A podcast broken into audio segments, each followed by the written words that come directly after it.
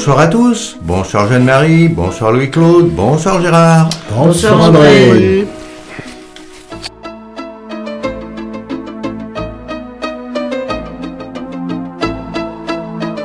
C'est Attaque. Et eh oui, c'est Attaque 18, le groupe Attaque de la région de Bourges, qui vous parle sur Radio Résonance 96.9 tous les quatrièmes vendredis du mois. Et que dit-on chez nous? Qu'un autre monde est possible. Un monde juste, solidaire, durable et démocratique. Parfaitement.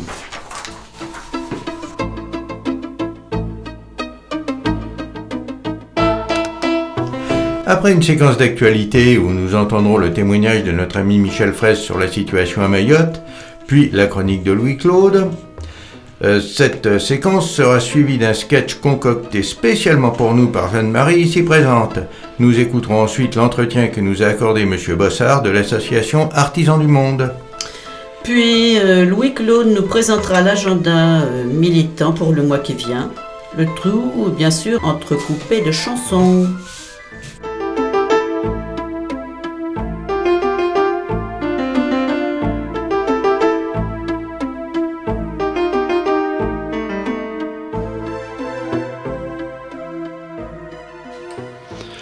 Alors André, l'actualité du mois Eh bien, toujours la défense de l'environnement. Hein. Après la réautorisation du glyphosate pour les betteraves heureusement retoquées par l'Europe, après les déclarations de Macron pour ralentir les normes environnementales européennes, voici que le très influent lobby de l'agriculture chimique a encore sévi. Nos amis d'AVEC ont layé une alerte du mouvement Agir pour l'environnement selon laquelle des sénateurs les républicains ont présenté une proposition de loi autorisant les épandages de pesticides à l'aide de drones. Une pétition a été lancée. À suivre. Des scientifiques ont récemment perturbé une AG des actionnaires de BNP Paribas, championne du financement des industries fossiles. De même, une manifestation se prépare contre la prochaine Assemblée générale des actionnaires de Total. Oui, Oxfam France dénonce l'écart de rémunération qui ne cesse de se creuser dans les grandes entreprises. Pour les 100 plus grosses entreprises françaises, l'écart entre le patron et la rémunération moyenne de ses salariés, qui était de 1 à 64 en 2011, est passé de 1 à 97 en 2021. Oui, autrement dit, le patron gagne 97 fois plus que la moyenne des autres salariés de son entreprise. Alors à Mayotte, il y a une très forte tension qui continue alors que les destructions de bidonvilles ont commencé.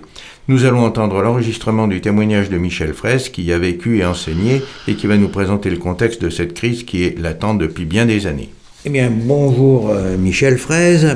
Nous sommes là aujourd'hui avec toi pour parler euh, de Mayotte parce que tu as enseigné euh, là-bas au Comores pendant quelque temps et tu as vécu l'indépendance et depuis tu t'intéresses à ce qui s'y passe. Mais peut-être euh, qu'avant, il faut commencer par faire un petit peu de géographie, parce que Mayotte, qui est le 101e département français depuis 2011, bah, c'est une petite île, hein, toute petite. Elle fait 375 km. Pour donner un point de comparaison, la Corse, c'est 8000 km. Hein. Et sur cette île, plus de 300 000 habitants. Elle est située dans le canal de Mozambique. Hein. les Comores, c'est un archipel qui est à mi-chemin, en gros, entre l'Afrique et Madagascar, dans le canal de Mozambique. Donc, dans cette île de 300 000 habitants, manifestement surpeuplée, 84% des habitants vivent au-dessous du seuil de pauvreté. Euh, je crois que tu as, avais une expression là-dessus. Oui, il y a une expression que j'ai trouvée dans un livre c'est que Mayotte serait un îlot de pauvreté dans un océan de misère. Oui, parce que à Mayotte c'est pas fameux, mais aux Comores c'est encore bien pire.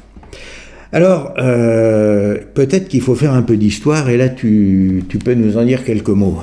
Oui, alors il faut savoir que Mayotte a été achetée par la France à un sultan qui s'appelait Andrian Tsuli en 1841. Et alors des Français s'installent sur le petit îlot qu'on appelle Dzaoudzi, à côté de l'île principale, la Grande Terre de Mayotte. Et les Français, donc, euh, sont très contents de s'installer là. Ça leur fait un point d'appui pour leur flotte, parce qu'ils viennent de perdre le port de Saint-Louis, capitale de l'île Maurice, attribué aux Anglais en 1814. Donc la France est toute contente de pouvoir s'installer sur cet îlot. Ça lui fait un point d'appui et à partir de là, ils vont ensuite coloniser les autres îles des Comores. Il faut savoir qu'il y a quatre îles dans l'archipel des Comores, donc Mayotte, Anjouan, Grande Comore et Moélie. Oui, et donc euh, ça, ça se fait à la fin du 19e siècle, et ensuite, bah, euh, ça continue jusqu'au cas, jusqu'en 1960, où là, il y a un, un événement traumatisant euh, pour les habitants de Mayotte. Oui, parce que Mayotte était, comment dire, bon, la, la ville principale, c'était la capitale de l'archipel. Jusqu'en 1960, la capitale de l'archipel était à Mayotte à Dzaoudzi. Et en 1960, on ne sait pas trop pour quelle raison, cette capitale a été transférée à Moroni, en Grande Comore. Et ça, ça a été vraiment un traumatisme pour les Mahorais. Ils perdaient leur capitale, en même temps ils perdaient leurs médecins, ils perdaient cette position dominante qu'ils avaient sur l'archipel, et ils avaient quand même très peur d'être, euh, entre guillemets, colonisés par la Grande Comore et Anjouan. Oui, disons qu'entre peut-être qu'entre les différentes îles des Comores, euh, c'était pas toujours le grand amour et qu'en fait il y avait a encore pas mal de rivalités entre eux. Euh, on notera au passage qu'en 1960 il n'y a qu'un seul médecin à Mayotte et pour d'autres îles aussi sans doute. Donc voilà. Ensuite, euh, eh ben, euh, c'est la période de décolonisation. Et en 1974, il y a un référendum. C'est ça. L'archipel des Comores était un, territoire d'outre-mer hein, depuis 1958. Lors du référendum installé par De Gaulle, ils avaient voté pour rester dans la communauté française. Donc, jusqu'à ce moment-là, euh, c'était une possession, territoire d'outre-mer français. Bon, il y a eu des mouvements euh, indépendantistes, et donc euh, c'était aussi la période où toutes les colonies devenaient indépendantes, et Mayotte, enfin pas, les Comores n'ont pas dérogé à, ce, à ce mouvement. À ce mouvement, oui, bien sûr. Donc, il y a eu un référendum le 22 décembre 1974 où on posait la question voulez-vous rester français ou prendre votre indépendance? Donc, les résultats de ce référendum, c'est 95% de, pour l'indépendance dans l'ensemble de l'archipel. 95% des quatre îles se déclarent pour l'indépendance. Mais à Mayotte, on dénombre 65% de non. C'est-à-dire de gens qui veulent rester français. C'est-à-dire, voilà, ils veulent rester français, les Mahorais.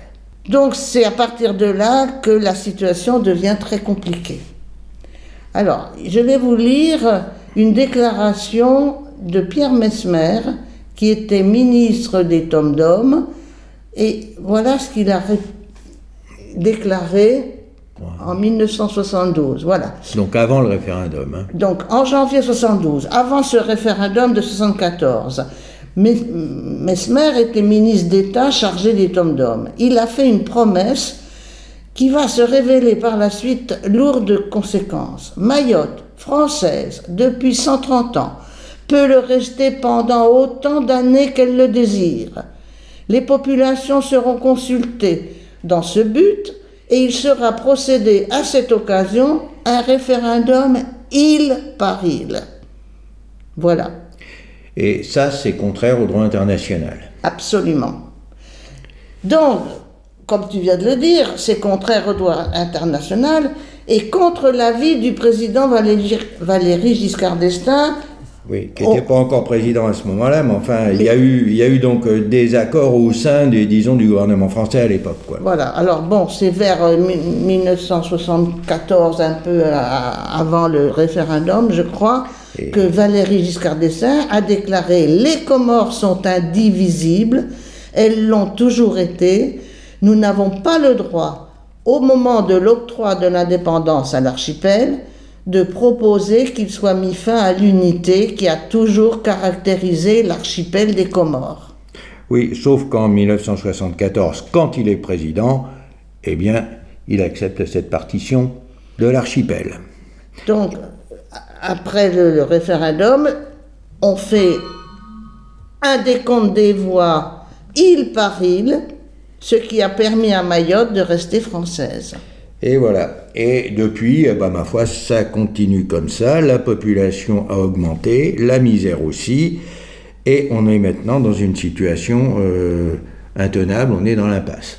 300 000 habitants, euh, donc une densité de 800 habitants au kilomètre carré, on l'a dit, 84% de pauvreté. Alors, comment est-ce qu'on peut s'en sortir? Bon, c'est compliqué, c'est très compliqué maintenant. Alors, la bêtise a été faite au moment de, ce décompte des voix. Il aurait fallu un décompte global des voix pour l'ensemble de l'archipel et non cette, euh, ce, compte île par île. D'ailleurs, la solution conforme au droit international, elle était demandée par Moroni et c'était donc euh, un décompte pour l'ensemble de l'archipel. Si cette loi avait été faite de cette façon, ça aurait évité la partition et à ce moment-là, il aurait fallu faire une constitution tout simplement, où dans cette constitution, on aurait pu construire un État de type fédéral, accordant une certaine autonomie à chaque île. Bon, cette occasion a été manquée et maintenant on est dans une situation vraiment épouvantable. Et en plus, euh, les, les, rapports entre le gouvernement comorien et la France sont exécrables. Donc euh, on est dans une situation qui est vraiment très compliquée. Euh, finalement, peut-être, si on, veut rêver, hein, la situation serait de, négocier avec les Comores et peut-être de mettre le paquet pour un développement économique de l'ensemble de l'archipel, qui diminuerait les tensions. Eh bien écoute, merci Michel. En complément, euh, ce commentaire, extrait d'un long article paru dans l'hebdomadaire Politis, commentaire de Mlaili Kondro, un linguiste qui est professeur de lettres au lycée à Mayotte et qui a aussi publié sur l'esclavage et les études postcoloniales. Ce serait une erreur de croire que ce qui se passe à Mayotte n'intéresse pas la métropole. Ce qui se déroule ici est lié à la position de la France dans la région. Ce climat de tension fait l'affaire de l'État français. Il participe de la légitimation de sa présence, tout en tenant en respect les Comores. Je me souviens d'un texte d'un agent colonial à Mayotte. Il disait que la présence française était semblable à un pistolet braqué sur la tempe de Madagascar. L'erreur de la France, c'est de continuer à entretenir des relations de type néocolonial avec les Comores. On ne peut pas revendiquer une souveraineté sur un territoire comme Mayotte, à 70 km des Comores, avec toutes les affinités entre ces territoires, tout en perpétuant une diplomatie néocoloniale. Cela revient forcément à entretenir des tensions et à faire violence à la réalité. Samedi dernier, le 20 mai, des membres d'Attaque ont déployé une banderole géante devant un énorme yacht au mouillage à Cannes ce symbole de l'opulence arrogante de ces ultra-riches et de leur mépris irresponsable des enjeux du réchauffement climatique. Et maintenant, euh, Louis-Claude et Jeanne-Marie, c'est à vous. Oui, alors moi je voudrais revenir sur la réforme programmée du lycée professionnel et plus particulièrement sur les stages. Mais, mais comment peux-tu t'autoriser, toi, le fonctionnaire de l'éducation nationale à émettre une opinion critique sur la formation en entreprise ah ben, Tout simplement parce que je ne me range pas dans la catégorie des experts autodésignés. J'explique. En tant que proviseur de lycée professionnel, j'ai eu à superviser les stages des lycéens avec le chef des travaux, le délégué aux entreprises de l'établissement, les enseignants. D'autre part, comme professeur de BTS, j'ai rendu visite à mes étudiants durant leur stage. Et enfin, comme étudiant élève ingénieur, j'ai fait des stages intégrés à ma formation. À chaque occasion, j'ai pu rencontrer des représentants des entreprises, des techniciens, des ingénieurs, etc.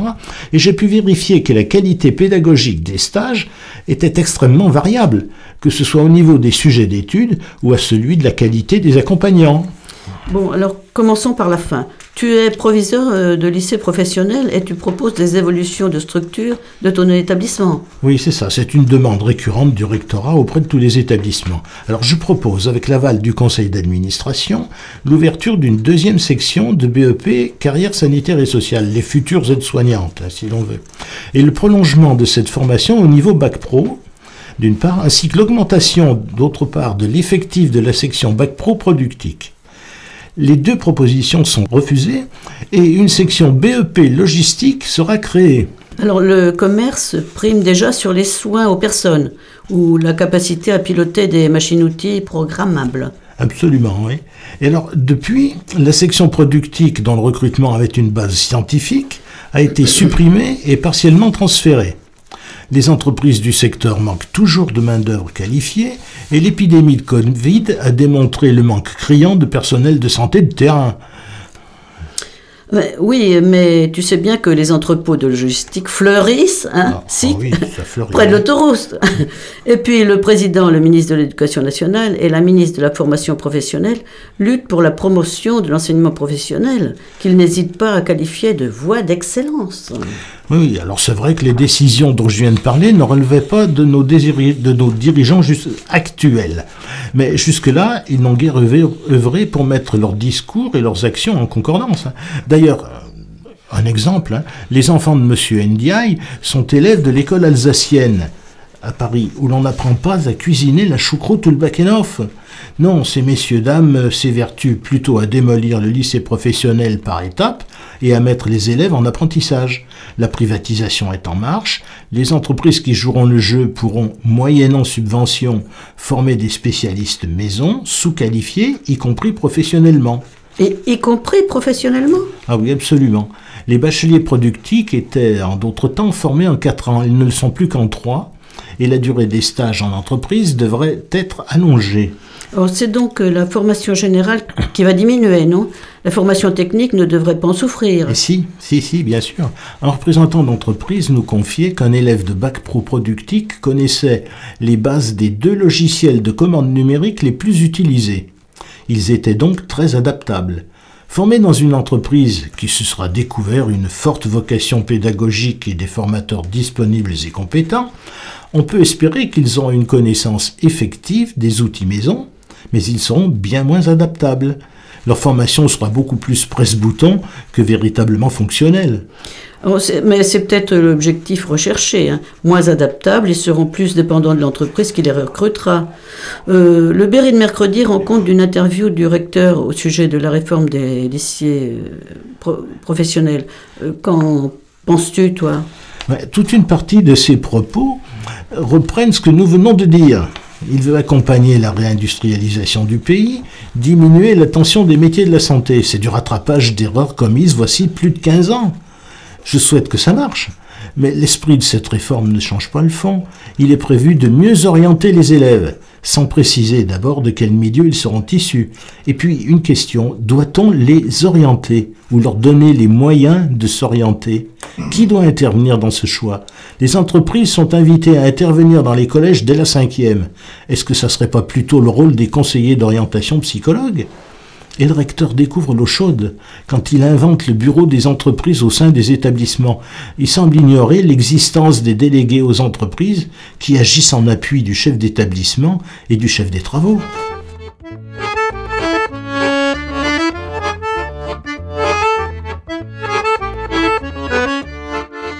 Et maintenant, un micro-trottoir euh, par notre journaliste euh, d'actualité.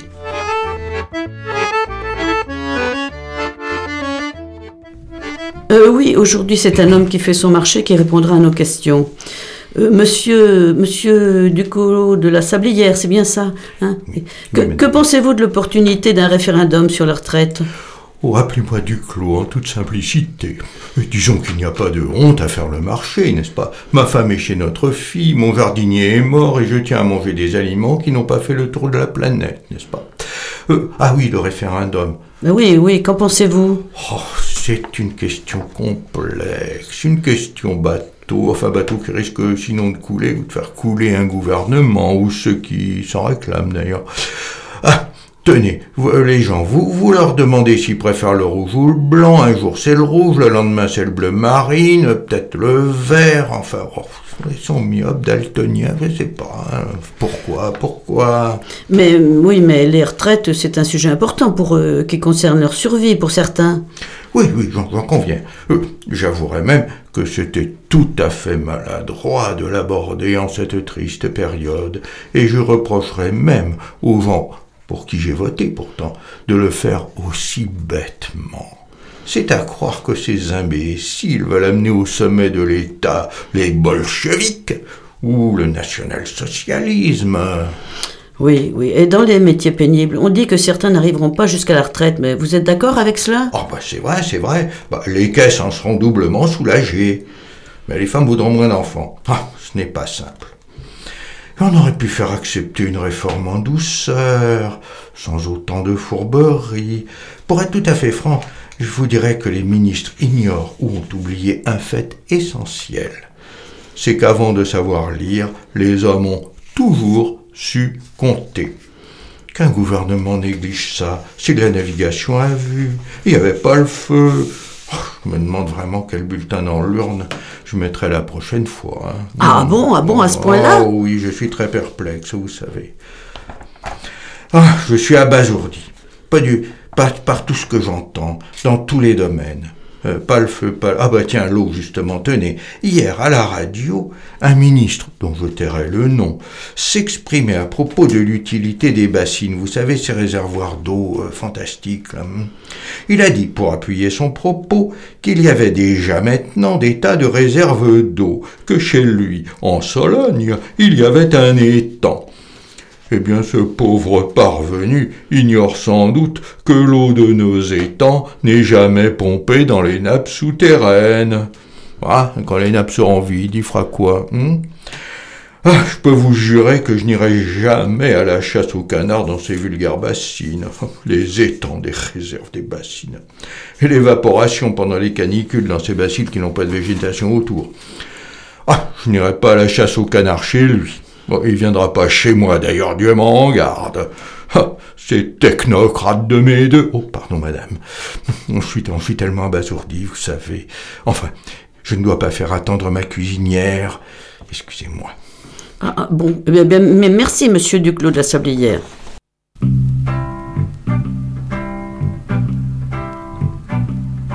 Voyez donc cet aristocrate, pâle comme eux, qui fait des épates. Il passe sa vie à nocer, à vingt ans c'est déjà cassé. Comme une femme, ça a des faiblesses, ça veut jouer à l'ancienne noblesse, incapable de gagner son pain. Voilà le type du vrai gandin.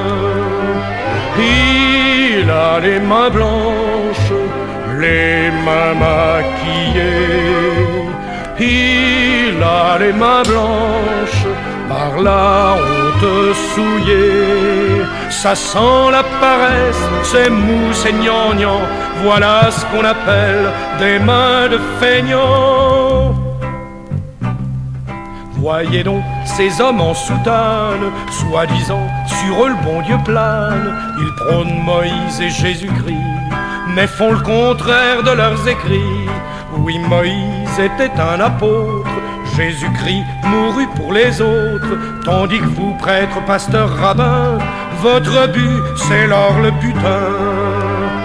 Ils ont les mains blanches, les mains maquillées.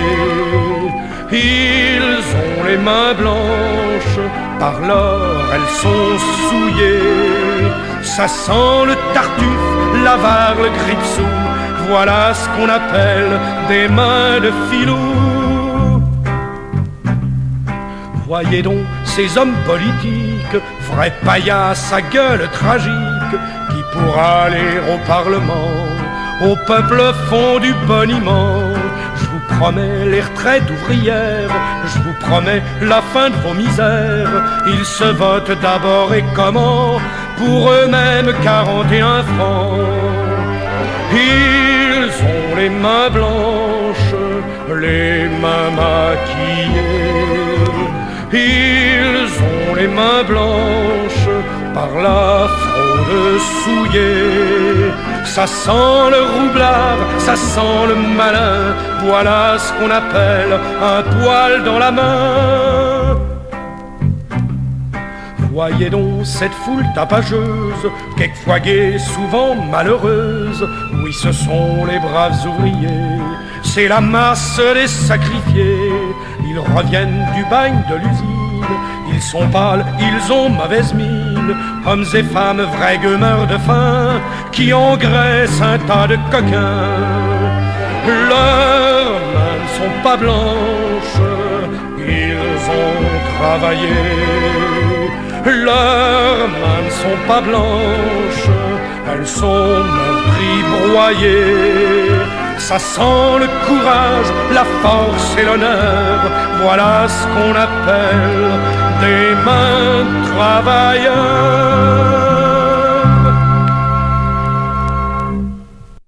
Vous écoutez l'association Attaque 18 sur Radio Résonance 96.9. Maintenant, nous écoutons l'entretien que nous a accordé M. Bossard de l'association Artisans du Monde. Eh bien, Rémi Bossard, euh, bonjour. Euh, vous êtes euh, membre d'Artisans du Monde hein, et vous avez été, vous êtes au bureau et vous avez même eu des responsabilités nationales dans cette association. Alors, bah, en ce moment, c'est la quinzaine du commerce équitable. On en voit un petit peu dans les grandes surfaces. Euh, finalement, ce commerce équitable dont Artisans du Monde est un des piliers, qu'est-ce que c'est? Alors, le commerce équitable, c'est un, contrat euh, qu'on passe avec des groupements de producteurs euh, qui, à l'origine, répond à une demande qui a été formulée il y a maintenant longtemps, dans les années 60, trade, not aid, ce qui, en français, signifie euh, c'est bien de nous aider, mais nous, ce qu'on veut, c'est vivre de notre travail. Donc, trade, euh, c'est le commerce. Voilà. Donc ça, c'est ce qui a donné euh, le coup d'envoi de ce commerce équitable qui a évolué jusqu'à être maintenant dans la loi en France. Ça a mis des années.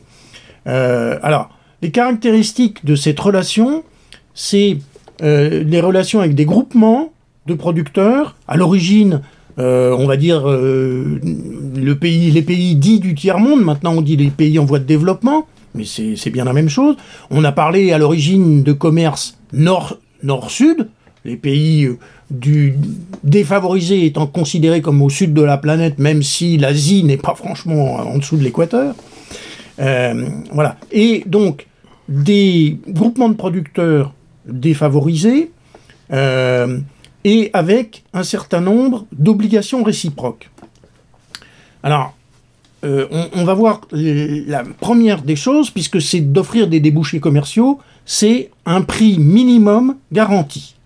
Un engagement de 5 ans, euh, en général, le plus court étant 3 euh, ans, mais nous on pratique des engagements de 5 ans avec nos groupements de, producteurs, et ce, prix minimum garanti, il s'est traduit par exemple à un moment, dans les années 80-90, il y a eu euh, une crise du café. Et les, prix garantis aux producteurs du commerce équitable ont au maximum été double du prix du marché. Parce que le prix du marché, c'est évidemment euh, les intérêts euh, qui sont qui priment. C'est pas compliqué. Les, gros, les grosses multinationales euh, de, l'agroalimentaire, euh, Nestlé et d'autres, bah, ils essayent d'acheter le moins cher possible pour vendre le plus cher possible. Donc, si les prix du marché descendent, bah, ils descendent aussi, aussi, bas qu'ils peuvent. Hein. Alors, la garantie du commerce équitable fait que on descend pas en dessous d'un plancher. Voilà. Donc ça, c'est une première chose qui est quand même importante. donc il y a des engagements au niveau de des pratiques locales. C'est-à-dire que les partenaires euh, des pays, enfin des, groupes dont on parle, euh, ils perçoivent une prime de développement, d'une part, euh, et ça leur permet d'améliorer leur système de production, ça leur permet dans certains cas d'encourager la construction d'écoles, le recours à des panneaux solaires, enfin différentes choses comme ça. La santé, souvent, un dispensaire, voilà. Donc c'est-à-dire qu'il n'y a pas seulement une question de, de, prix, ce n'est pas seulement du commerce, c'est aussi un partenariat pour des actions de développement. Voilà, tout à fait. Ça c'est important. Euh, et d'ailleurs, euh, dans une certaine mesure, les producteurs qui bénéficient de ce, de ce contrat euh, sont à même de rendre des comptes comme quoi ils ont bien utilisé l'argent qu'ils ont perçu pour faire ce qui était convenu. Oui, d'ailleurs, je crois que ça, c'est une, des caractéristiques, c'est une transparence absolument à tous les niveaux. Voilà, enfin, celle qu'on pratique nous, euh, on, y reviendra peut-être tout à l'heure, mais euh, en tout cas, il y a des, parce qu'il y a des labels, il y a aussi des contrôles euh, qui sont nécessaires. Il y a un label qui est assez connu, qui est le label Max Havelaar, qui garantit bien tout ça, mais il s'arrête après, la, une fois qu'on commercialise ces produits, euh, c'est plus son problème. Et c'est pour ça qu'on trouve des produits euh, Max Havelaar en grande surface, en grande et moyenne surface, alors que nous, les produits artisans du monde, on les trouve pas en grande surface. Parce que notre système de garantie, celui auquel on adhère, c'est un, organisme international, euh, World Trade Fair Organization, qui en bon français veut dire Organisation internationale pour le commerce équitable, qui a un cahier des charges plus exigeant, qui fait que on, est traçable jusqu'au bout. On va pas demander aux clients, mais jusqu'à nous, jusqu'à nous compris, euh, on, offre des garanties. On a un système de euh, enfin, d'examen qu'on appelle pair à pair, c'est-à-dire qu'on va euh, chez des collègues, voir comment ils fonctionnent, ils viennent chez nous, etc. Enfin voilà, c'est un système qui est très organisé et qui offre une garantie qui va un peu au-delà euh, des garanties habituelles. C'est pas le seul système, il y en a d'autres, mais enfin bon, c'est pas le nôtre. Oui, oui d'accord. Bon, alors il y a aussi une, chose, c'est que cette, cette, euh, cette action auprès des producteurs, ça leur permet aussi d'améliorer leur culture. Alors tout à fait, c'est un, un, un, aspect, un volet très important. Et par exemple, je vais prendre juste un exemple. Euh, aujourd'hui, euh, où on est euh, tout à fait, tout le monde parle de la sauvegarde du climat. Enfin, on est dans le, voilà. Et de la biodiversité, voilà, la biodiversité, etc.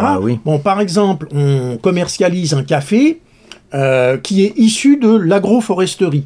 L'agroforesterie, c'est un terme, il y a dix ans, on n'en parlait pas. Hein. Ça veut dire que concrètement, il y a des caféiers qui poussent sous des arbres. C'est-à-dire que traditionnellement, quand on voulait faire des cultures, on commence par déforester, et puis on retourne la terre, etc. On la cultive là, c'est pas le cas. On garde, peut-être qu'il y a des éclaircies, hein, euh, je connais pas dans le détail localement comment c'est fait, mais en tout cas, on garde le couvert, et même les caféiers, ça leur donne un climat, je dire, de développement qui permet, pour ceux qui connaissent, euh, d'avoir un café qui est vraiment euh, très bon. Oui, c'est un café éthiopien, je crois. Oui, c'est ça. Ils auraient, euh, comment dire, repris des techniques ancestrales de, de, culture du café sous les arbres et qu'ils ont, ils ont développé ça, ils ont dû l'améliorer un peu, puis ça donne un café excellent, effectivement. Tout à fait. D'ailleurs, on garde la forêt. Et on garde la forêt. Et le goût n'est pas anodin. Hein. Enfin, je sais que euh, récemment, on a été, on a été distingué par euh, l'UFC Que Choisir pour la qualité gustative de certains de nos cafés. Ah oui, ça c'est une, très très bonne qualité. Ah oui, sans, sans faire de pub, hein, mais euh, les produits qu'on trouve artisans du monde, je peux vous dire que c'est de la bonne qualité. Alors ben, justement, Alors, la si, boutique. On, si on fait un petit tour dans la boutique là maintenant, qu'est-ce qu'on y trouve? Alors, dans la boutique, on trouve essentiellement des produits tels que les cafés, d'été, des riz. Euh, bon, on trouve aussi euh, de la quinoa qui est euh, maintenant, ça fait pas longtemps qu'on trouve de la quinoa en France, mais c'est pas la même qualité de quinoa. Et celle qu'on importe, elle nous sert à faire des pâtes, par exemple, on a des pâtes à la quinoa, des choses comme ça. c'est une qualité de quinoa meilleure et c'est aussi intéressant que le commerce équitable permet de conserver des modes de production, des locaux, et pas seulement les modes de production, j'allais dire une espèce de, enfin de, de, je trouve pas le terme, c'est pas philosophie, mais je veux dire c'est culturel. On, euh, localement, quoi. Je veux dire, on a l'habitude. Oui, des traditions, des traditions, culturelles locales. Traditions. Et euh, y compris sur les variétés. et qui gardent justement la, la, la, multiplicité des variétés. Et voilà, la biodiversité, par exemple. L'agriculture euh, telle qu'elle a été pratiquée maintenant depuis des dizaines et des dizaines d'années réduit drastiquement le nombre d'espèces euh, de, de, Tout à fait. de, de plantes qu'on cultive. Donc ça, ça peut lutter euh, contre, contre cet aspect-là. Donc, alors, voilà ce qu'on trouve dans la boutique. On trouve aussi de l'artisanat, euh, alors pardon, tous les produits euh, dont on vient de parler sont des produits qu'on ne trouve pas euh, en France. Je veux dire, il n'y a pas encore, le climat est encore suffisamment stable pour qu'il n'y ait pas, de café, pas de... enfin, voilà, etc. Oui, on ne peut pas encore cultiver de, café, non. voilà. café à Océberry, non, pas encore. Voilà. Donc, en revanche, on a, parfois on nous en a fait le reproche, on a des produits d'artisanat. Alors la raison, elle est simple. Comme on travaille avec des groupements de coopératives, il y a des pays ou des endroits ou des coopératives où il y a un, partage du travail. Les uns, c'est souvent les hommes, mais pas forcément, font l'agriculture, et les femmes, elles font de l'artisanat. Donc comme on est parti au départ originellement de l'idée d'offrir des débouchés euh, à ces pays euh, qui n'en ont pas, des débouchés commerciaux, eh bien nous avons un certain nombre de produits d'artisanat qui sont là aussi euh, faits euh, localement, dans le respect des traditions, euh, ce qui parfois, et on est vigilant parce que parfois les traditions ne respectent pas certaines conditions sanitaires, et dans ce cas-là, on met en garde nos interlocuteurs pour faire attention. de même que le travail des enfants n'est pas autorisé en dessous d'un certain âge. Enfin, voilà, il y a un certain nombre de conditions. Dans Alors, donc de conditions non seulement euh, euh, économiques, non seulement écologiques, mais aussi sociales. Voilà, tout à fait, sociales. Hein. D'accord. Ça c'est important. Alors donc voilà pourquoi on a de, des produits d'artisanat euh, dans la boutique.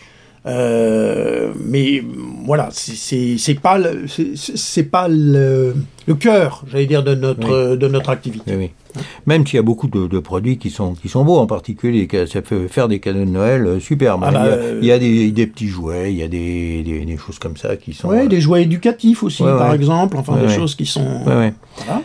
Euh, donc voilà, mais en ce moment, dans, du fait des, des, difficultés économiques, du fait de l'inflation, du fait de la baisse du pouvoir d'achat, hein, quand même L'inflation est à 6-7%, hein, euh, plus de 15% pour les produits alimentaires. Donc les gens, bah, euh, ils serrent la ceinture. Et euh, beaucoup de choses, je pense que vous, avez comme l'agriculture bio, comme les magasins bio, comme d'autres, hein, vous, avez, dû en, ressentir les effets. On a ressenti les effets, tout à fait. On a l'impression que les petits commerces ici à Bourges patinent. On est dans la même situation. On a, bon, il y a eu l'effet Covid qui fait aussi que euh, une clientèle s'est détournée enfin de nous parce que les conditions n'étaient pas favorables. Et puis effectivement euh, la boutique a été fermée déjà. la boutique a été fermée peu le moins possible. On a réussi à s'organiser euh, pour avoir quand même un minimum de choses. Et, bah, et puis on a bénéficié des aides auxquelles on avait droit hein, ça mmh. heureusement qu'il y a eu des, des mesures. Mais voilà le Covid est fini.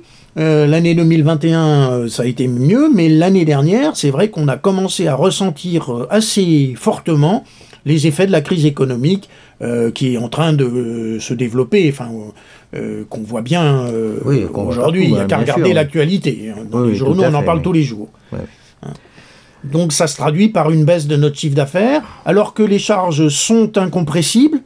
Donc voilà, ça motive pour nous une certaine inquiétude. Et on se rend compte qu'on avait, euh, peut-être il y a dix ans, il y avait des clients qui venaient chez nous qui, n'y viennent plus. Donc on essaye de leur dire, bah écoutez, c'est quand même, c'est pas, même si vous venez qu'une fois de temps en temps, venez, venez nous acheter quelques produits. C'est, c'est au-delà de nous, c'est des producteurs euh, défavorisés euh, dans les pays, voilà, en difficulté qui vont en bénéficier. Et euh, c'est peut-être euh, un petit caillou, euh, une petite pierre à l'édifice qu'on peut essayer d'aller vers un monde un peu plus juste. Parce que qui dit commerce équitable dit en creux que le reste du commerce ne l'est pas. c'est un peu dur, hein Non, mais c'est une évidence. Voilà. Le commerce alimentaire en particulier ne l'est pas. Les producteurs euh, ne sont pas payés, le travail des producteurs n'est pas payé à sa juste valeur, que ce soit dans les pays du Sud et même aussi souvent chez nous ici. Tout à fait, voilà. Alors il faut peut-être, si on peut rappeler quand même l'adresse de la boutique. Rue d'Oron. Rue d'Oron, euh, dans la partie euh, piétonne, dans le haut, c'est au 21. On a un bijoutier à côté. Ouais, c'est ça. Hein, voilà. Et on est ouvert de 10h à midi et de 14h à 19h sauf le lundi et le dimanche. Euh, donc ça veut dire mardi, mercredi, jeudi, vendredi, samedi. ça. Bon, eh bien, merci. Eh bien, merci à, à vous. prochaine fois. Et à une prochaine.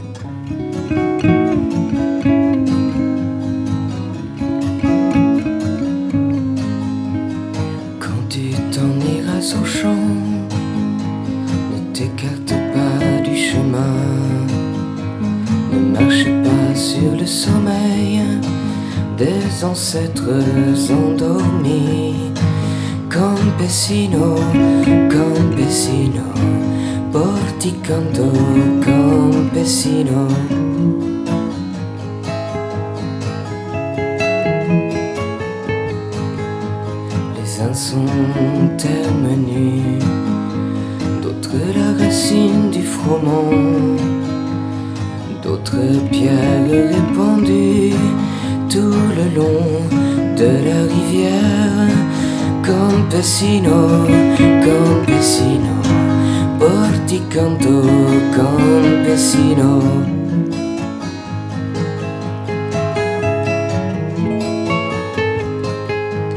souvent, oui, si souvent, bien au-delà des semis, dans la forge des soirées ils sont allés tromper leurs cris. Campesino, campesino, porticanto, campesino.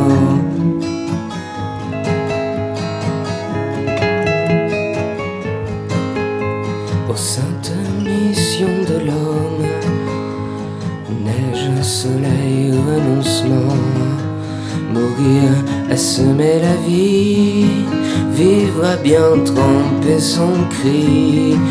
Campesino, campesino, porticanto, campesino.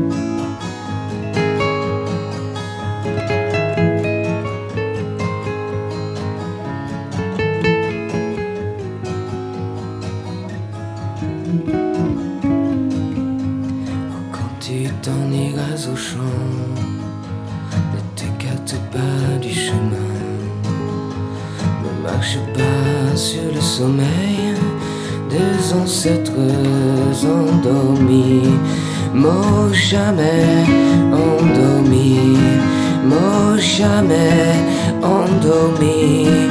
Campesino, campesino, porticanto, campesino, campesino, campesino canto campesino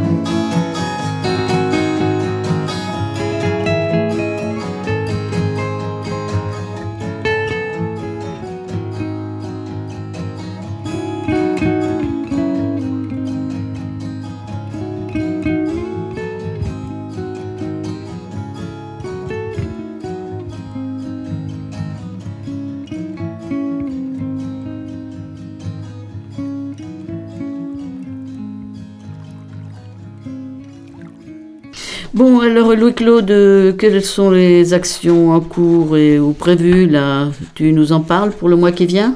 Alors donc tout d'abord mercredi 31 mai à 18h30 à la Maison des Associations Marguerite Renaudat, rue Gambon, à l'initiative des Amis de l'Humanité et de la Ligue des droits de l'homme, projection du film de Dominique Had, présumé coupable, sur l'affaire Miss et Thienot. Il y aura évidemment débat à l'issue du film. Ensuite, le mardi, pardon, 6 juin, nouvelle journée de manifestation contre la réforme des retraites. La veille de la tentative de la faire vraiment examiner par l'Assemblée nationale, ce que le recours au fameux 49.3 n'avait pas permis.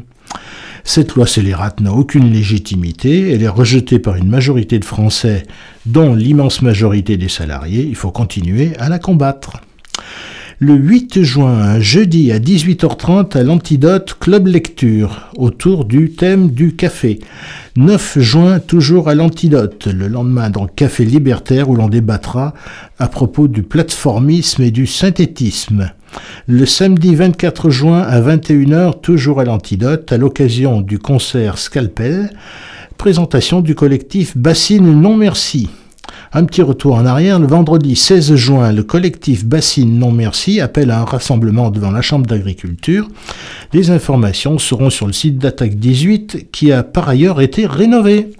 Le site en question c'est 18.site.attaque.org.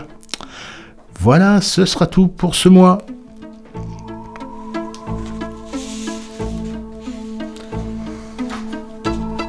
Voilà, c'est tout pour aujourd'hui. Nous nous retrouverons le vendredi 23 juin entre 18h10 et 19h sur Radio Résonance 96.9.